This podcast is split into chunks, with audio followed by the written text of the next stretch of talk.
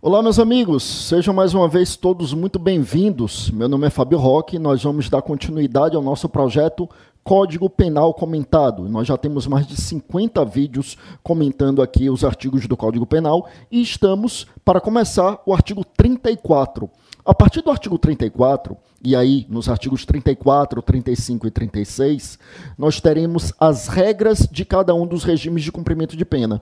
A gente já viu no artigo 33 quais são os regimes, a gente já viu quando é que se aplica cada um dos regimes, quando é que o juiz fixa cada um dos regimes, inclusive vimos jurisprudência sobre o tema, falamos da súmula vinculante 56, e vimos também o local de cumprimento de pena, inclusive a súmula 56 também trata disso, né? Então, a gente viu onde é que se cumpre cada um desses lugares.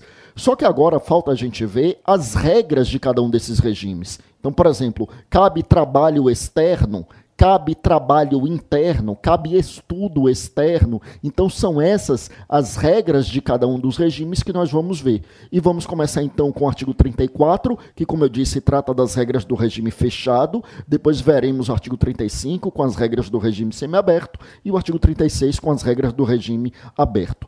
O artigo 34, meus amigos, ele tem, além do caput, três artigos e a gente começa a ver agora. Vê comigo aí na tela. O caput do artigo 34 então diz assim: o condenado será submetido no início de cumprimento da pena a exame criminológico de classificação para individualização da execução.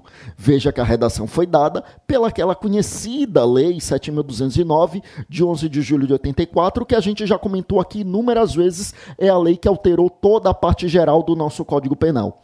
E é interessante citar isso, é interessante citar que aqui é uma redação dada pela lei de 84, que é a lei 7209 e no mesmo dia foi aprovada a Lei 7.210, que é a nossa LEP, a nossa Lei de Execução Penal. E a LEP também falava nesse exame criminológico. Só que a LEP, como nós sabemos, já é para quem já está cumprindo a pena, já é para quem está ali com a pena sendo executada. E a LEP, originariamente, previa que o exame criminológico seria, o, o exame criminológico favorável, né, ou seja, o laudo, que é o resultado do exame, o laudo criminológico favorável, seria um dos requisitos para que o sujeito pudesse progredir de regime. Tá, mas peraí, o que é, que é um exame, eh, exame criminológico? É um exame realizado, meus amigos, por vários profissionais, é um exame multidisciplinar que deveria ser realizado por psicólogos, psiquiatras, terapeutas de um modo geral, assistentes sociais, pessoas que identificariam traços de personalidade do criminoso, identificariam a possibilidade de retorno progressivo ao convívio social. Então, na redação originária lá da Lei de Execução Penal, nós teríamos esse exame criminológico a que se refere o Código Penal até hoje, para que ele iniciasse a execução, e a partir daí nós teríamos então exames uh, uh, temporariamente nós teríamos outros exames para que se soubesse se ele estaria ou não em condições de retornar progressivamente ao convívio social. Então esse exame criminológico aqui, ele seria não apenas um requisito para o ingresso no regime fechado, mas seria também um requisito para a própria progressão de regime. Mas o que é que acontece? Em 2003, a lei de execução penal foi alterada e deixou-se de exigir o exame criminológico como requisito para a progressão. Sobretudo porque se percebeu que, na prática, o sistema penitenciário não estava dando conta de fazer exame criminológico. A verdade é que havia uma carência muito grande de profissionais que pudessem fazer esses exames. Então, muitos casos não tinham os exames e a pessoa ficava proibida de progredir de regime porque não tinha exame. Às vezes, você tinha profissionais, mas em número muito insuficiente, então o exame não era adequadamente feito como deveria ser feito. Enfim, por uma série de entraves na prática, foi abolida a obrigatoriedade obrigatoriedade do exame criminológico como requisito para progressão de regime. E aí ficou aquela dúvida. Então, foi abolido o exame, significa que não se pode mais exigir o exame criminológico ou o juiz poderia exigir facultativamente? Ou seja, foi abolido o exame como um requisito para progressão ou foi abolida a obrigatoriedade do exame? E aí, depois de muito vai e vem, a jurisprudência consolidou-se no sentido de que o exame criminológico é um requisito facultativo. Isso consta na súmula 439 do STJ. A súmula 439 do STJ diz que o juiz, em decisão fundamentada, como deve ser toda decisão judicial, ele poderia exigir sim um exame criminológico. Isso também se encontra na súmula vinculante 26. Só que a súmula vinculante 26, ela trata especificamente de crimes hediondos e assemelhados hediondos. É aquela súmula que diz que é inconstitucional a redação do artigo 2 da Lei 8072 de 90, que proíbe a progressão de regime do condenado por crime hediondo equiparado. Então, é, é que era a redação antiga do artigo 2 da Lei 8072, que dizia que o regime seria integralmente fechado. Hoje não, hoje se diz que será inicialmente fechado.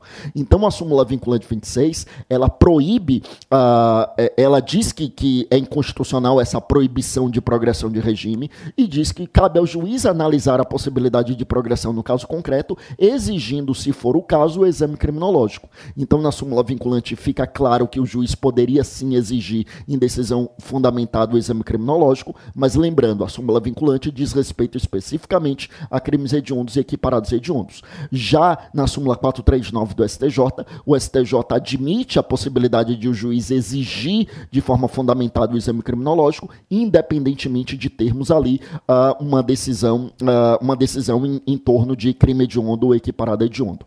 Então, é importante a gente voltar aqui para o caput do artigo 39 para a gente compreender o seguinte: se é verdade que o exame criminológico já não é requisito obrigatório para a progressão de regime, e se é verdade que o exame criminológico já não é previsto lá na lei de execução penal, veja que aqui no Código Penal ele ainda é tido como um requisito para o início do cumprimento da pena. Então, ele, o, o condenado ele é submetido a um exame criminológico, exame criminológico de classificação, para individualização da execução. E esse exame criminológico deveria ser utilizado para, por exemplo, a separação dos presos, porque não é porque estão todos no regime fechado que podem ficar é, juntos Quer dizer, na prática acontece, né? Mas assim, pela lei e até pela nossa Constituição, nós deveríamos ter uma separação dos presos de acordo com a natureza dos crimes. De modo que, por exemplo, aqueles que foram condenados por crimes com violência ou grave ameaça não ficassem juntos com presos de, que não foram condenados por esse tipo de crime.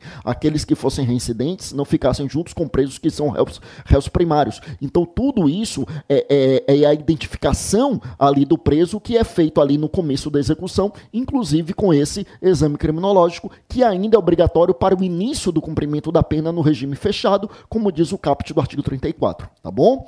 Volta comigo aqui para a tela. Aí o parágrafo primeiro vem e diz assim: o condenado fica sujeito a trabalho no período diurno e a isolamento durante o repouso noturno. Então, condenado, ele fica sujeito a trabalho no período diurno e a isolamento durante o repouso noturno. Bom, então vamos lá. Eu quero fechar esse nosso vídeo falando do parágrafo primeiro. Eu vou deixar o parágrafo segundo e o terceiro para o próximo vídeo, senão ele vai ficar muito extenso. Mas eu quero encerrar aqui trazendo, ratificando aqui a ideia que nós já comentamos aqui quando eu falei das penas proibidas constitucionalmente. E eu já disse e eu vou repetir agora. Veja, o trabalho do preso é obrigatório. Isso está na lei de execução penal. E isso não é inconstitucional. O que a Constituição proíbe é a pena de trabalhos forçados.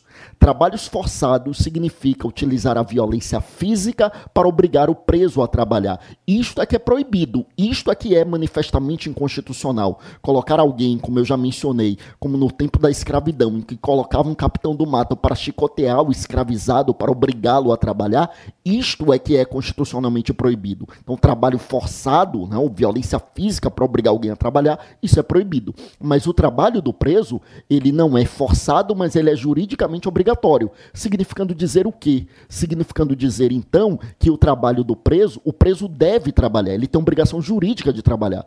E se ele não cumprir sua obrigação, ele sofre as consequências jurídicas, como qualquer pessoa. Então, por exemplo, ele não vai obter a remissão da pena. Remissão é aquela, aquele período em que você abate a pena pelo tempo de estudo ou trabalho. Né? A cada três dias de trabalho, um dia a menos de pena. Ou a, quatro, a cada 12 horas de estudo, um dia a menos de pena. Então, se ele não quiser quiser trabalhar, se ele não quiser estudar, ele não vai ter a remissão. Ele não vai progredir de regime, porque um dos requisitos para a progressão é o mérito carcerário. Se ele pode trabalhar e ele se recusa a trabalhar, ele não tem o mérito carcerário. Se porventura ele já progrediu de regime, ele iria regredir justamente por falta do mérito carcerário.